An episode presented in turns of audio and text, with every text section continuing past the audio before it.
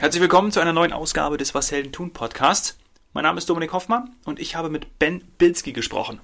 Ben hat seit 2003 sieben Unternehmen gegründet. Zuletzt 2015 das Fintech-Unternehmen Naga. Naga war die in Deutschland am stärksten wachsende Aktie in den ersten 100 Tagen in diesem Jahr, in 2020. Also mega spannend, was da gerade abgeht. Mit Naga kann tatsächlich jeder einfach und sicher in die globalen Finanzmärkte investieren. Und es funktioniert so. Als Teil einer Finanzcommunity können erfolgreich Aktien, Kryptowährungen, ETFs und natürlich vieles mehr getradet werden. Naga ist aber so ausgelegt, dass der Einzelne vollautomatisch die Handelsentscheidungen geprüfter Top-Trader kopieren kann und die entsprechend anwenden kann.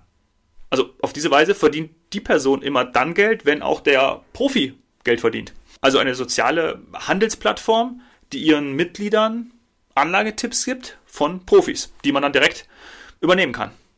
Ben beschreibt es als das Facebook fürs Investieren. Ben ist echt ein Megatyp. Ich habe das Gespräch mit ihm voll genossen als Ex-Profischwimmer, unter anderem war er deutscher Meister. Und eben als Mehrfachgründer weiß Ben absolut, welches Mindset es braucht, um durchzuhalten und auch erfolgreich zu sein. Viel Spaß dir jetzt bei dem Gespräch. Ben, fangen wir mit was ganz Simplem an, ja?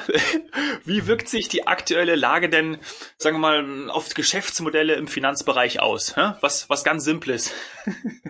Ja, das ist, äh, boah, es gibt viele Faktoren. Ähm, ja, also, ich sag mal so, dass, ähm, wenn wir mal ehrlich sind, wenn, äh, als Corona ausgebrochen ist, also wenn wir die jetzige Situation mal äh, uns darauf beziehen, geht's ja eigentlich nur um Corona, ja. Ich meine, die ja. ganze Zeit ist Corona, Covid, Corona, Corona überall. Ähm, ich glaube, das hat bei vielen Leuten ähm, das Bewusstsein so ähm, irgendwie äh, hochgehoben, wenn es darum ging, äh, was eigentlich gerade so äh, zählt. Also zum einen ist es die Gesundheit natürlich, ja, da gab es immer Angst um die Gesundheit und zum anderen natürlich auch Arbeitsplätze, Jobs und die großen Schlagzeilen waren ja immer Finanzmarkt, Finanzmarkt, Finanzmarkt. Also im Endeffekt Börsencrash und ja, Fluglinien äh, schmieren ab, äh, etc. Und ich glaube, ja. durch, äh, durch das Bewusstsein, ja, dass der Finanzmarkt doch so äh, omnipräsent ist, ähm, haben sich dann natürlich auch Leute viel mehr damit beschäftigt. Ähm, und äh, das heißt, in irgendeiner Weise gab es so einen Education-Prozess, ja. Die Leute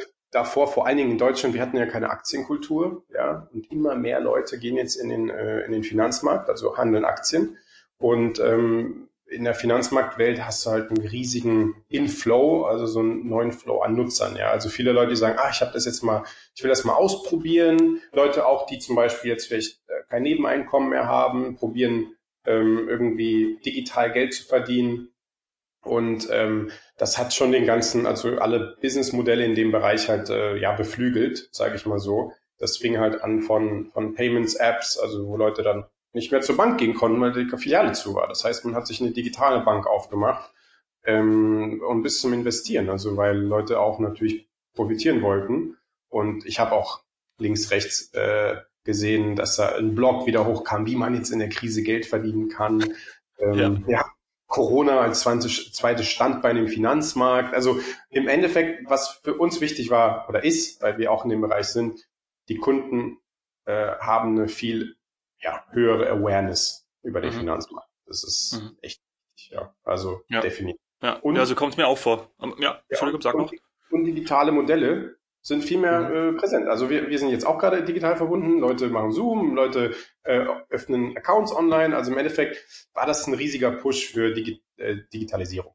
Ja, ich wollte gerade noch äh, einbringen oder ergänzen, dass es mir mhm. auch so vorkommt. Also gerade auch in der in der letzten Zeit, auch gerade was so das Thema mh, hm, Absicherung, ja, ähm, äh, damit dem Thema Absicherung einhergeht. Okay, wie wie kümmere ich mich jetzt um mich selber? Also wie kann ich denn jetzt meine, wenn vielleicht Businesses kaputt gegangen sind, ähm, Nebeneinkünfte, du hast es auch erwähnt, nicht mehr, nicht mehr da sind. Also wie kann ich denn noch zusätzlich, ob es eine Vorsorge ist oder einfach auch vielleicht noch eine, eine, eine Erlösquelle irgendwie aufmachen. Ähm, das das habe ich auch beobachtet. Und als zweites auch noch, ähm, und das glaube ich geht auch so ein bisschen damit einher, was du gesagt hast, dass vielleicht früher, sagen wir mal, Aktien oder die Finanzwelt insgesamt wurde ja auch so ein bisschen verpönt, ja, und vielleicht auch als die Bösen oder das Schlechte, ja, irgendwie so, ne, so ein bisschen mythisch auch. Und das hat sich ja komplett geändert, gerade auch ganz durch die komplette Digitalisierung und auch natürlich durch die Fintechs, ja, und dass man einfach eine Bank oder die klassische Bank dann eben ähm, nicht mehr die Bedürfnisse von Menschen äh, befriedigen, die dann zum Beispiel ein, ein Online-Unternehmen, eine Online-Bank eben kann. Ja, und das ist ja auch in meinem Freundeskreis ganz, ganz groß geworden. Ich weiß, im letzten Jahr, da werden wir vielleicht auch nachher nochmal drüber sprechen, ähm, alle, ich glaube, innerhalb von, von wenigen Monaten haben auf einmal dann angefangen, hey, kennst du ETFs? Hast du da schon mal was von gehört? Da musst du unbedingt was machen. Ja, also ähm, das ist schon, hat echt, also ich, also aus meiner Wahrnehmung und auch aus meinem Umfeld so die letzten anderthalb Jahre und durch Corona auch nochmal, hat es nochmal einen extremen Boom erfahren. Das ist einfach so meine Wahrnehmung. 100 Prozent. Also ich, ich sehe es auch, äh, auch dann in Anmelderaten beziehungsweise ähm, am Interesse. Ähm, und, und das Thema, also das Thema Investieren wird jetzt nicht nur hip, das wird wirklich ernst genommen. Also ich kann auch bestätigen, also als wir angefangen haben mit Naga, das war 2014, 2015, ähm, da, da haben wir Forex CFDs gemacht, Aktien und das war wirklich so, ja, so, so Zockerbude, ja, sagt man dann. Und ähm, da habe ich auch mal gedacht, meine Leute, also ganz ehrlich, also ich meine, man kann, man kann Geld mit Aktien verdienen, definitiv, man kann investieren, man kann anlegen, aber irgendwie war das immer noch so, ja, man ist zu seiner Hausbank gegangen, ja, Hausbank. Ja, ja. Das Wort für Digital Banking für uns Jungen, Hausbank. Also ich, ich habe ja, ich bin auch der Letzte jetzt, der zum Beispiel jetzt irgendwo reingehen würde und was ausfüllen würde, Papier das würde ich jetzt einem, einem Filialleiter vorlegen und sagen, ich möchte jetzt einen Account eröffnen. Also es, es geht einfach nicht mehr. Also das ist äh, vorbei und ähm, jetzt ja, ja, in den letzten, wirklich in den letzten anderthalb Jahren kann ich auch sagen, also es ist wirklich so, äh, so digitales Investieren ist cool und es macht Sinn und es funktioniert. Und die Fintechs und wir und meine Kollegen auch, äh, die andere Fintechs haben, wir verbessern uns mit, ne, mit einer hohen Geschwindigkeit. Wir rennen den großen Banken weg, weil die alle ein bisschen zu lahm sind, sind alle zu sagen wir mal, zu corporate, zu politisch, ja. Die diskutieren mhm. erstmal sechs Monate, ob man was machen muss und dann in der Zeit sind schon drei andere äh, Startups gegründet worden. Ähm, und ja, die Geschwindigkeit ist halt da. Ich glaube, das, ja, das passt für die Leute und das wird sich auch immer stärker in diese, in diese Richtung entwickeln. Immer stärker. Ja. Ja, lass uns, lass uns über Naga sprechen. Es ist auch richtig ausgesprochen. Naga, steht es für, für etwas? Genau, Naga ähm, ist die äh, schärfste Chili der Welt. Ähm, und, äh, und in Sanskrit heißt es irgendwie Cobra oder Schlange, aber wir haben da damals ah, ja. überlegt, was für Namen wir nehmen und Apple war schon vergeben, haben wir gesagt. Und äh, Cucumber hört, hört sich blöd an, ja. Und, und Naga war halt äh, die Naga-Chili. Ja. Mein Mitgründer kam damit an.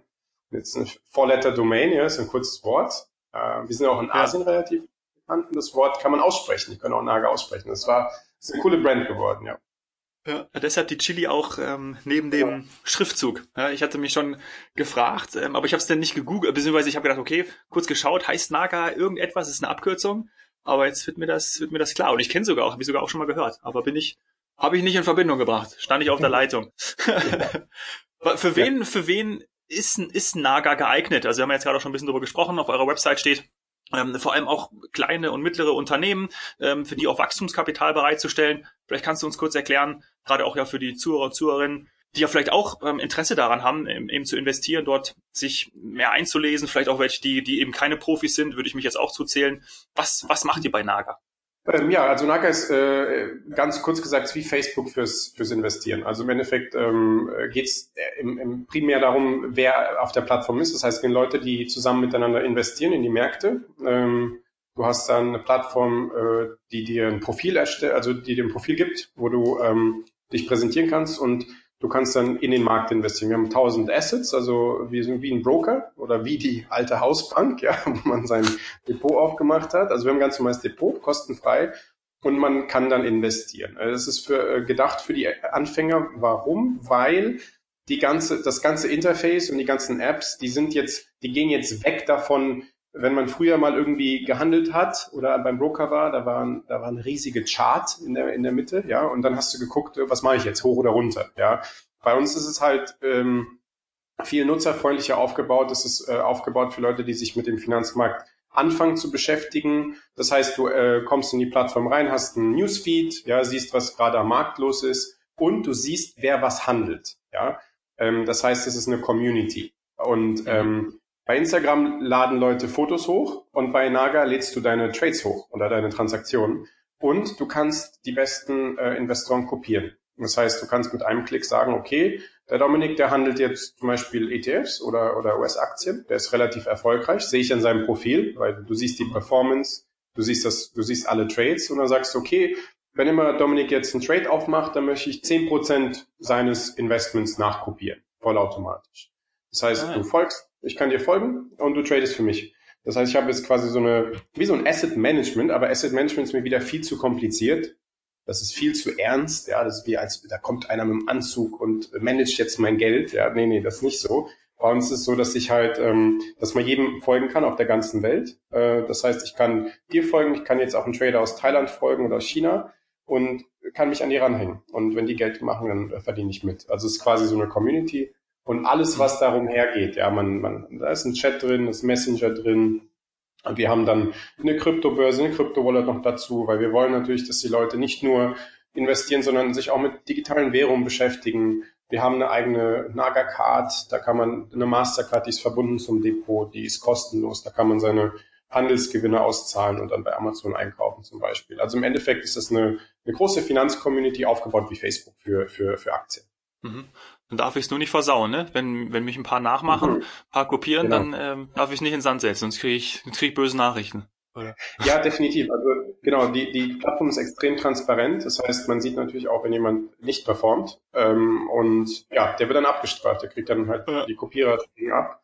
Wenn du aber ein guter Trader bist, ja, Dominik, dann kriegst du ja Geld pro Kopierer. Das heißt, du verdienst 30 Cent ah, ja. pro Kopierer. Ja. Und wir haben Leute, die haben 1000 Kopierer und dann macht man äh, 300 Euro pro Trade on top. Ja, also und dann macht man 10 Trades auf und macht man 3000 im Monat extra. Ja, und ähm, das ist halt die Motivation. Das ist halt, wie gesagt, bei Instagram, ich mag das immer zu, zu vergleichen. Bei Instagram laden Leute Fotos hoch, die werden dann bezahlt von irgendwelchen Brands. Ja, bei uns mhm. ist es so, du lädst deine Trades hoch, du hast guten Content und dann bezahlen wir dich dafür, wenn du, wenn du erfolgreich bist. Cool. Genau. Macht ja, macht ja, also hört sich total interessant an. Gibt's, gibt, also ich habe sowas auch noch nie gehört. Seid ihr da die Einzigen, die sowas machen, oder gibt's da auch andere Plattformen, die sowas anbieten? Es gibt ähnliche Plattformen, also es gab äh, zwei, drei andere Plattformen in der Vergangenheit, aber ähm, so wie wir das aufgezogen haben mit diesem dynamischen Kopieren, dieses äh, super transparente, dieses alles, it's about the trader, not about the trading, sagen wir immer. Also für uns wichtig, dass es dann um die Person geht. In der, in der Form gibt es das noch nicht und auch nicht mit dem mhm. ganzen Angebot. Deswegen, ja, wir hatten aber auch Startschwierigkeiten. Wir kommen ja nochmal zurück, was du gesagt hast. Damals war das ein bisschen verpönt mhm. mit dem Trading. Und dann auf einmal Copy Trading, ja, und dann mit Krypto, oh, das war ganz böse, ja. Da haben alle gedacht, oh Gott, was ist das denn, ja? Was ist das denn für eine Bude? Aber ähm, mit, mittlerweile, äh, ja, wir wachsen extrem stark und äh, die Produkte funktionieren und die Leute sehen auch, dass das dass das komplett äh, ja ernstzunehmend ist. Und man darf nicht vergessen, wir sind an der Börse gelistet. Ja, Naga ist ein börsennotiertes Unternehmen und äh, ja, denke, wir haben da genug, sage ich mal, Trust-Icons, dass, dass man auch sein Geld bei uns äh, mit Sicherheit investieren kann. Ja, ich habe gelesen, Naga ist die am stärksten äh, wachsende Aktie gewesen in den ersten 100 Tagen jetzt in, in diesem Jahr, in 2020. Genau, also wir hatten, wir hatten natürlich als Startup dann unsere Schwierigkeiten ganz am Anfang, 2017, aber wir sind sehr, sehr früh in die Börse gegangen. Das war eine krasse Erfahrung. Mhm. So einen Börsengang zu machen, das ist schon, kann, ist schon ein Rollercoaster, ja. So, also muss man sich gut überlegen. Äh, ich bin ja, ich bin ja aus der Uni gekommen, hab, äh, ich hatte meine anderen Startups aufgemacht davor, dann noch studiert und zwei Jahre nach dem nach dem Master dann direkt an die Börse mit der Firma war schon war schon heftig und äh, ja haben halt viel entwickelt, viel Technologie, weil es ist eine Technologiefirma. Alle Fintechs sind viel mehr Tech als Fin, sage ich mal. Wir brauchen mhm. einfach nur Lizenzen oder oder ja, das Fin ist halt wie gesagt das Produkt, aber aber Technologie ist halt alles und das hat halt Zeit gedauert und äh, seit anderthalb Jahren läuft das sehr, sehr gut. Und dieses Jahr sind wir ja 300, 400 Prozent oben mit der Aktie und äh, die Investoren freuen sich soweit. Super, super. Das heißt, ihr hattet am Anfang dann auch stärkere Verluste und musstet eben da ja. auch durchgehen. Und okay, berichte mal davon. Wie habt ihr da diesen, diesen Weg oder habt ihr einfach durchgehalten mit, mit Investoren und damit ihr dann ins, in die schwarzen Zahlen gekommen seid? Wie, wie, wie war das? Das war hart. Ähm, also es war wirklich hart, weil ähm, ich bin eher, also am Anfang war ich mehr idealistisch. Ja, ich, hab, ich habe eine Idee gehabt und habe hab voll motiviert das gestartet und dachte, das geht die ganze Zeit bergauf. Ähm, aber leider Gottes waren wir, sag ich mal, vom Geschäftsmodell, vom Ertragsmodell noch nicht so reif. Das heißt, wir hatten eine gute Vision und eine gute Idee, aber das hat halt, das hat er nicht monetarisiert. Und das hat man halt oft bei den, bei den jüngeren Startups. Ja. Und das war halt leider Gottes, sage ich jetzt mal, weil man gelistet war natürlich. Ähm, es war halt äh, ja, äh, transparent und äh, einsichtlich. Also man, man konnte sehen, dass wir nicht performen. Deswegen wurden wir abgestraft. Und ja, wir mussten durchhalten. Wir hatten aber auch ein riesen Gemetzel da, wenn es dann ging um Aktionäre und ähm, mussten dann natürlich das Management austauschen. Ich habe dann äh, vor eineinhalb Jahren als CEO übernommen. Ich war einer der Mitgründer, war aber jetzt nicht derjenige, der alles allein entschieden hat. Ich war eher auf der Produktebene. Und äh, ja, es, es, es wurde durchgehalten. Es wurde viel ähm, gekämpft, es wurde viel diskutiert, es wurde viel rumgeschrien, es wurde geheiert und gefeiert. das war, war hin und her. Das war wirklich hart. Also jetzt kann ich natürlich ähm, lockerer darüber sprechen. Aber als Gründer, und ich glaube, wenn es auch ein paar von meinen Gründerkollegen mit, mithören, ist das eine emotionale, ist das eine emotionale Achterbahnfahrt, weil ähm, man hat halt ununterbrochen Unsicherheit und Risiko und auf der anderen Seite diese Vision, dieses Was wäre wenn und es wird doch was und ich habe das, ich weiß, dass es funktionieren kann, aber keiner glaubt einem in dem Moment. Mhm. Und da muss man halt mit sich sich gut arrangieren. Das glaube ich, habe ich ganz okay mit, also hinbekommen. Es war brutal hart. Ähm, und ja, aber im Endeffekt mit, den, mit unserem Investor, dem chinesischen Investor, die haben uns da überraschenderweise extrem gut äh, supportet, auch in der dunklen Stunde. Und äh, ja, die haben halt natürlich auch jetzt einen guten Return. Ja. Aber es war, ich kann nur abschließend sagen, es war, war wurde viel über uns besprochen, viel kritisiert, man sich halt äh, abschirmen und, und durchziehen, so wie immer. Weil am Ende des Tages, wenn man einfach durchzieht, dann, dann klappt's. Das ist normal, die, die Regel Nummer eins. Ja, gute, gute Botschaft. Hast du das vielleicht auch irgendwie von deinem Schwimmsport mitgenommen? Du hast ja, warst ja professionell Schwimmer, unter anderem deutscher Meister gewesen. Siehst du da Parallelen zwischen der Sportwelt und dem Businesskosmos, gerade wenn es so auch durch, um, um, ums Durchhalten geht? 100 Prozent. Ich glaube, ehrlich gesagt, ohne das, also ohne das zu, zu sehr hoch zu, zu halten, ich glaube, ohne das Schwimmen äh, hätte ich vielleicht das gar nicht so gut durchgehalten jetzt, also ohne die Erfahrung, weil im Schwimmsport ist es so, ähm, und auch in jedem, sage ich mal, Hochleistungssport, äh, man hat eine quasi, man hat eine Vision, ja. Also man, es braucht ein paar Jahre, bis man dorthin kommt, wo man ist. Ähm, man muss natürlich Erfahrung sammeln, man muss seinen Körper entwickeln. Ähm, man hat Ups and Downs, man ist mal krank, man ist mal gesund, dann klappt's, was nicht im Schwimmen war, alles äh, um die Sekunde, um die Zehntel. Ähm, das war relativ hart und es gab manchmal Phasen, wo eine Saison gut lief oder nicht gut lief und ja, man ist auch unter Beobachtung in seinem Dunstkreis, sage ich mal. Unter den Schwimmern weiß man, wer gerade fit ist und wer nicht und wer gerade ja. performt und wer nicht. Und diese, diese Performance-Kultur aus dem Sport, wo es dann messbare Performance ist, weil im Schwimmen zum Beispiel oder Leichtathletik äh, geht es um Höhen, Weiten, Zeiten, ja, und das war beim Schwimmen genauso. Das heißt, sehr, sehr messbar. Um Unternehmertum genauso. Es geht um Umsatz, es geht um EBIT, EBITDA, es geht um Net Profits, also es geht um messbare Resultate. Und ähm, ich denke, das Mindset aus dem Sport, diese Resilience, wie ich das immer sage, diese Widerstandsfähigkeit, das habe ich komplett vom Sport. Also da, weil das lernt man in jungen Jahren und da kann einem keinem helfen. Also man, man, man kriegt natürlich guten Ratschlag, aber da sagen, hey, da musst du durch. Du warst jetzt krank, nächstes Jahr machst du es wieder. So. Und dann denkst du ja, okay, super. Ähm, aber ja, das ist, die, das ist der Kommentar, weil beim Schwimmen war das so, wir hatten zwei Events. Wir hatten einmal die Sommerqualifikation für WM, EM, Olympia, äh, wenn es das war im Zyklus, oder im Winter gab es mal eine Kurzbahn-EM oder WM. So, wenn, wenn du da krank warst, dann bist du nicht dabei das Jahr. Das war's. You're not in the team. Und dann sagt dir einer ganz schlau, ja, nächste Saison. Äh, das war's, ja. Und du denkst, du bist da komplett am Boden zerstört, ja. Hast ein Jahr lang trainiert und nur weil du eine Woche krank warst, ist alles kaputt. Du kannst deinen Erfolg nicht zeigen. Aber ja. du weißt, tief im Innern, ich hab's drauf, ich gebe nicht auf, nächstes Jahr ist wieder eine Chance. So, ja. das, das, das, das ist ja auch das Gute im Sport, ne? Also sowohl auch, also im Schwimmen, ja, gut, bei Olympia ist es doof in dem Zyklus alle vier Jahre, wenn das irgendwie verkackst, dann musst du nochmal warten, aber ähm, ja. trotzdem, sagen wir mal, im Fußball irgendwie so gefühlt, da jedes, jedes Wochenende geht's wieder los oder gibt's auch den schönen Film mit dem Football an jedem verdammten Sonntag. Ähm, aber ja.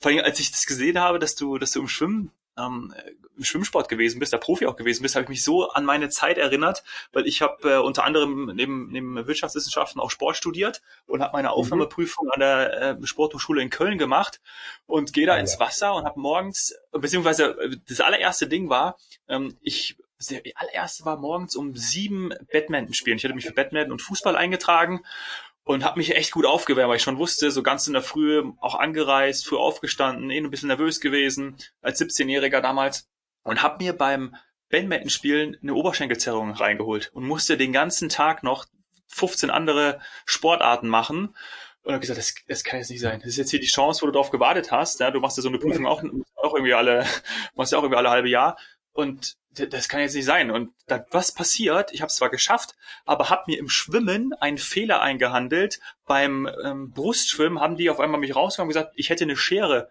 hinten im, im, äh, im, im Dings drinne. Und da habe ich jetzt einen fertigen Fehler bekommen. Fehler, einen darf man ja haben. Und das war mein Fehler. Und habe ich natürlich das darauf zurückgeführt, wahrscheinlich, weil ich mir eine Zerrung im Oberschenkel reingeholt habe, ähm, habe ich da, also man das ist ja auch irgendwie so ein bisschen lachhaft wegen einer Schere im, du schaffst alles, ja, ähm, und dann holst du dir beim, beim Brustschwimmen und nicht mal auf Zeit, holst du eine Schere. So, und dann hatte ich das immer im, das soll jetzt nicht zu ausschweifen werden, aber ich hatte dann immer so ein bisschen meine Paranoia und auch während dem Sportstudium, ich, also im Schwimmen war ich nie stark, ähm, mhm. und wir hatten auch den NRW-Meister. Ich habe dann äh, in, in Paderborn studiert und habe äh, mit, mit dem NRW-Meister im Schwimmen hatten wir hatte ich meinen Kurs zusammen und im allerersten, man muss ja zwei Kurse machen, im allerersten ging es einfach nur durch Weiterkommen und ich war echt also mit mein Kumpel und mich, äh, Tommy, liebe Grüße, wenn du das hörst, wir beide waren echt die mhm. schlechtesten, sind immer so dran äh, in Geher ge, ge, geplanscht. So, und dann wusste ich, im Kurs zwei im nächsten Semester, kommt auch Delfinschwimmen dran, auf Zeit kraulen, also da muss ich irgendwie, ähm, muss ich was reißen. Und dann bin ich mit meinen Eltern ähm, an dem, die waren, hatten ein Haus auf Mallorca äh, gemietet äh, für, für ein paar Wochen. Familie war da und ich bin für zwei Wochen hin und habe dann mit meinem Vater jeden Tag Kraul und Delfin schön gemacht. Und mein Vater konnte das. So, und dann bin ich zurück und der gleiche Trainer an der Uni, der mich ja schon im ersten Kurs hatte, ich, hat dann gesagt, so, du hast aber was gemacht. Aber hat er sofort gemerkt, auch ich war ein bisschen breiter geworden über die Sommer, über die Sommerferien. Ja. Und dann bin ich ins Wasser und dann sagte der, ja, Hoffmann, Mama, zeig mal hier ein bisschen was. So, und dann habe ich Delfin gemacht und habe dann richtig über diese über diese Kopfbewegung, wo man dann die, die schön die Bewegung reinkriegt, dieses ganzheitliche, bin da durch. Also ja, ich mach mal 15 Meter, ich springe rein, wupp wupp wupp, geh hoch, gucke am Beckenrand, denkst du, wo ist er denn? Gucke zurück, da bin ich schon irgendwie 25, 30 Meter, war ich schon vorne weg. So und dann ja. bin ich der, bin ich nach dem NRW-Meister, bin ich Zweiter, habe ich einen zweiten Platz gemacht vom gesamten Kurs. Und das hat mir gezeigt, und ich war eine absolute, wirklich eine Niete. Ich konnte gar nichts. Aber ich habe den ganzen Sommer und war dann auch in dem Semester ähm, einmal in der Woche im Kurs, einmal in der Woche in der Schwimm-AG. Also habe das echt so über sechs Monate durchgezogen. Und das ist dann eben auch dieses Durchhalten und das Training, was man dann im Sport eben auch schaffen kann. Und wenn man nämlich da sieht, dass man dann Erfolg hat, dann ist es sowohl im Sport als auch dann übertragen aufs Business natürlich echt eine geile geile Message, auch vor allem fürs Gehirn, ne? weil du trainierst ja den Muskel dann auch ähm, und weißt, ja. ach geil, ich halte hier durch. Es ist, ich habe auch Leute gefragt, was das Schlimmste für mich war, aufzuhören. Und ich habe immer gesagt, ähm, äh, ich war süchtig, ähm, war süchtig nach, nach, dem, nach diesem Kick, sich zu verbessern. Ich war süchtig nach, den, äh, nach diesen Glückshormonen, die nach dem Sport kommen, Erfolgsgefühle. Ähm, das, das, das macht einen süchtig, also definitiv in eine, äh, wo man wenn man mit dem richtigen Mindset reingeht, immer wieder sich wiederholt und weil man halt, wie du jetzt auch selbst gesehen hast, dann dadurch Verbesserungen auch spürt. Und ein ganz wichtiger Faktor, vor allem mein Wettkampfsport war, die, äh, der Recognition-Faktor. Also weil vor allem man, man ist ja derjenige, der, der da quasi bewertet wird, ja. Und ähm, ich fand das unglaublich geil damals, dass ich dann quasi derjenige war, der dann der schnellste war oder der auf dem Podest, ja, und das macht einen, das macht im Hirn ganz krasse Sachen. Also man, man will nicht aufhören, ja, man will immer der Sieger sein, man will bei Nummer eins sein und dann steigert man sich unglaublich rein. Ähm, und man gibt da noch nicht auf. Also man, man sagt dann, pff, ist egal, ich mach's nochmal. Also, und ich glaube, das ist am Sport äh, echt, äh, es ist äh, Himmel und, äh, und, und, und irgendwie, oder Fluch und Segen, wie man sagt, weil ja. man kann auch, und ich habe das leider bei meinen Kollegen auch gesehen. Ich habe ja relativ früh aufgehört für das Business, ja. Ähm, man kommt da nicht raus. Und ja, dann ist man 35 und man hat nichts geschafft. Man ist ja. nur schön schnell im Wasser gewesen. Und äh, das, das, das geht nicht. Also das, das, aber das ist halt die andere Kehrseite der Medaille beim ja. Sport. Und das ja auch bei allen Sportarten, ne? Also wenn du nicht raus, wenn du dir die Chance verpasst oder den Absprung verpasst, dann äh, ja, das, das das ist echt blöd, weil das fühlt sich dann, wie du auch schon sagst, fühlt sich auch echt mies an. Also das, ähm, ja, das da muss man auch mit zurechtkommen. man merkt dann ja auch, man kommt raus aus der Welt und dann sagen alle, ach schön, warst mal deutscher Meister. So, das war's. Also es ist halt, ja. und, und ja. du hast dir zwölf Jahre lang Arsch aufgerissen und dachtest, das ist die Welt und du bist jetzt jemand Besonderes. Und dann sagen die, wenn du zum Beispiel ins Geschäft gehst, ich habe das ja auch gehabt, es war ein, ein harter Schnitt damals. Ähm, ich habe halt immer was gemacht an der Seite, aber, aber ja, es war halt ein Nebensatz. Und ähm, ja. das war gut, dass ich früh aufgehört habe. Ich habe aber, ich kenne Beispiele, die, die dann anstatt mit einer Karriere dann im, im Geschäftsleben halt mit Urkunden zu Hause sitzen. Das war's. Und äh, ja. die müssen sich ein bisschen anstrengen, ja. Ja. Aber du warst dann nicht nur deutscher Meister, sondern du hast dann auch sieben Unternehmen gegründet. Ja? Ähm, lass uns da ja. noch mal kurz drauf eingehen, wenn ich es richtig gezählt habe. Und darunter, total spannend, ja, ähm, vom, vom Schwimmen zum Angelplatz, sagen wir mal so, 2009 war das äh, sehr erfolgreich angelplatz.de gegründet. Und was ich noch auch total spannend fand, äh, 2012 ein Social Network für Hundebesitzer. Also ja. von also Fische, Hunde bist du wahrscheinlich auch äh, tierlieb gewesen oder hast du die Möglichkeit einfach gesehen, dort ähm, Wachstum zu, zu erzeugen? Wie, wie kam es dazu, dann wirklich sowas, sowas auch zu gründen? Das fand ich echt auch, auch spannend. Übrigens, äh, der, der Social Network hieß, hieß es Doxy? Kann das Doxy, sein? Ja. Ja, ja, Doxy, ja. Genau. Doxy, ähm, ja, ich habe ne, ich habe also ich war immer sehr aktiv, sage ich mal so, als als als junger Kerl. Ähm, ich habe angefangen mit äh, mit MP3-Playern, als ich 15 war. Ich habe Dropshipping gemacht. Und Dropshipping ist ja momentan auch ein Thema, ne? Das machen ja, ja. viele gerade, FBA, Amazon und was weiß ich da. Also total. Ja. Ich habe das 2003 gemacht, so. Und, ähm, da war ich 15 und ich habe dann aus Taiwan MP3-Player importiert und über eBay und Amazon verkauft, ohne die Ware zu haben. Ja, also es war quasi, das war schon Dropship. Und ähm, weil mein Vater aus dem Handel kommt, habe ich mir okay, das Digital Commerce, ja, und ähm, das war so mein erster Touchpoint. Aber ich hatte ein Hobby, seit ich klein bin, und zwar ich habe geangelt. Ich habe immer geangelt. Und ähm, dann kam der Sport. Ich habe dann viel um die Welt gereist und leider Gottes war der Sport sehr teuer und ich hatte kein Geld. Und ich konnte mir meine Angelsachen nicht finanzieren, weil Angelsachen sind sehr, sehr teuer. Ja, man verliert mhm. immer alles. Man muss immer für jeden Fisch eine verschiedene Route, Angel, was weiß ich haben. Also es ist halt ein relativ er ist halt sehr bunt, ja. Und dann habe ich halt angefangen, als ich äh, auf meinen Trips war, in Japan war ich, in den USA, ich habe mir dann Angelköder dort gekauft und habe halt gesehen, der Preisunterschied ist riesig und habe die dann teilweise, habe mir dann zwei gekauft, um einen zu verkaufen, um das zu refinanzieren. Das heißt, ich bin short gegangen sozusagen, habe gesagt, okay, ich gebe jetzt ein bisschen 100 Euro aus und ich kriege die 100 Euro zurück, weil ich jetzt diesen, diese Köder verkaufe und behalte meine anderen Köder. So. Das heißt, das war so quasi zum Hobby. Aber ich habe dann gesehen, das hat halt echt gut funktioniert, ja. Und ähm, damals war Angelsachen, war alles über Kataloggeschäft, ja, Angelshops irgendwie. Und da gab es nichts im Internet. Also gab es ein paar. Und ich habe dann halt angefangen äh, über eine Ebay-Seite, Angelplatz hieß die, habe dann angefangen, äh, Angelsachen zu importieren und zu verkaufen. Das war so mein erster Gig, das war 2009, da habe ich auch aufgehört mit dem Schwimmen parallel, dann später, 2010 äh, wo ich relativ jung war und habe dann angefangen, mich mehr damit zu beschäftigen. Und das ist bis jetzt einer der erfolgreichsten ähm, Shops für Fishing und Outdoor-Bedarf. Mhm. Ähm, und hat eine, ist ein Multimillionenunternehmen und macht viel Umsatz, ähm, ist profitabel. Also ist eine super Firma geworden, aber das kam halt dadurch, ja, dass, dass ich zum einen natürlich schon wusste, wie E-Commerce funktioniert ähm, und worauf ich achten muss. Und das habe ich halt dann äh, auch ausgenutzt und ich habe die Klickpreise dominiert im, äh, im, im Google äh, AdWords etc. für, für Phishing App. Das war, weil 2.9 hat das keiner gemacht. Das heißt, ich habe für, für 20, 30 Cent mir Kunden geholt. Das war unglaublich damals. Das war 2009. Wir reden da, wenn, wenn man jetzt darauf guckt und sich überlegt, elf Jahre, vor elf Jahren, ja, war das echt, äh, da hat Zalando auch angefangen, ja, mit, mit Fashion. Ja.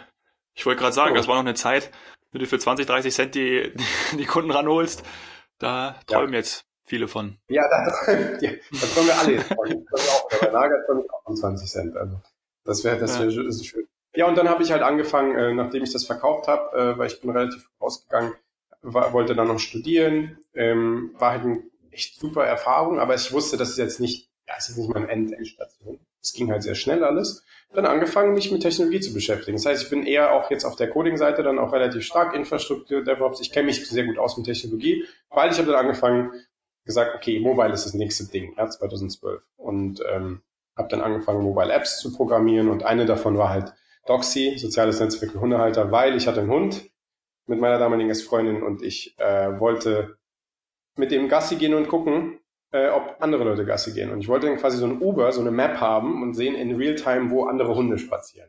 das war, das war quasi. Und dann wollte ich irgendwie Ärzte, Tierärzte und äh, Shops als Ad-Partner dahin bringen und die würden dann auf der Map angezeigt und die müssten mir eine Listinggebühr zahlen. Das habe ich auch mal probiert, ja. so ein Business. Hat natürlich überhaupt nicht funktioniert, habe all mein Geld verbraten, aber habe halt extrem viel gelernt. Ja. ja. War eine der. Stark. Wahnsinn, ja. ja. Und, und jetzt, wenn du Naga 2014, 2015, gibt es so was nächstes, was in Startlöchern steht? Oder, ähm, oder beschäftigt dich das jetzt erstmal voll und ganz? Oh, Naga ist ein, ist ein dickes Gerät, sag ich mal. Das ist echt. das glaube ich. Es ist halt, ähm, ich, ich, wenn ich jetzt selbst, also ich bin ja auch Business Angel, investiere selber in Sachen und äh, wenn ich jetzt gucke auf, ähm, auf den Markt, wo wir drin sind, ist ein riesiger Markt, ähm, der gerade erst, wie wir es am Eingangs gesagt haben, erst so richtig floriert.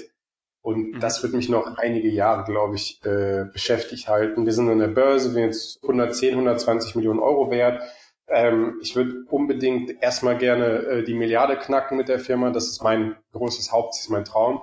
Ähm, und danach würde ich gucken, ob ich in irgendeiner Weise mich anderweitig äh, orientiere. Aber ich glaube, mit so einem Markt, mit so einem Wachstumspotenzial, äh, mit dem Setup, was ich habe, mit 250 Leuten jetzt, ähm, nee, also das, das wird mich wahrscheinlich ein paar, paar Jahre jetzt noch äh, ja, ja. beschäftigen. Bist, bist erstmal zufrieden damit, ne? Kann erstmal, kann erstmal damit weitergehen.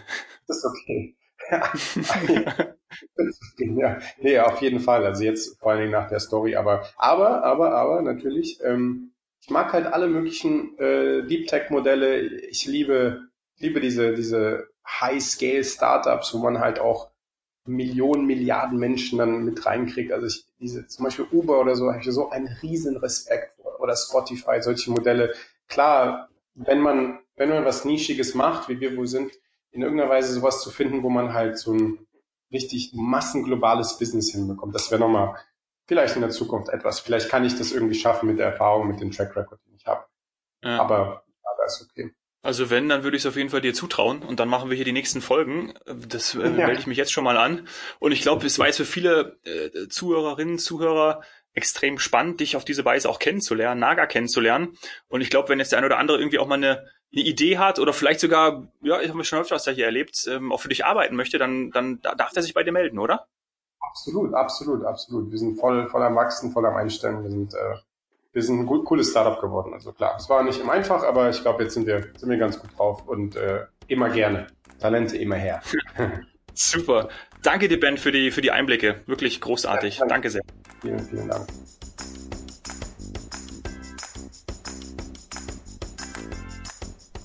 Ich habe das Gespräch mit Ben total genossen. Ich hoffe, du auch. Was habe ich mitgenommen? Wachsende Akzeptanz und Nutzung auf jeden Fall von Fintech-Unternehmen. Da äh, liegt eine große Power, mega Möglichkeiten für uns Einzelne, da sehr einfach an Investitionsmöglichkeiten zu kommen. Schaut euch das gerne an, was Naga da zu bieten hat. Vor allem, weil es da wahrscheinlich um die Person geht. It's about the trader, not the trading, so wie es Ben gesagt hat. Wenn dir die Folge mit Ben gefallen hat, hinterlass mir bitte eine 5-Sterne-Bewertung bei iTunes. Darüber würde ich mich sehr freuen. Auch wenn du mir Freunde, Bekannte, Menschen aus deinem Umfeld vorschlägst, mit denen ich hier im Podcast über ihr Business sprechen darf. Tu das am besten über Instagram, at domhoffmann oder schreib mir eine E-Mail. dominik.hoffmann.etwasheldentun.de Danke sehr fürs Zuhören. Cheers, Hero.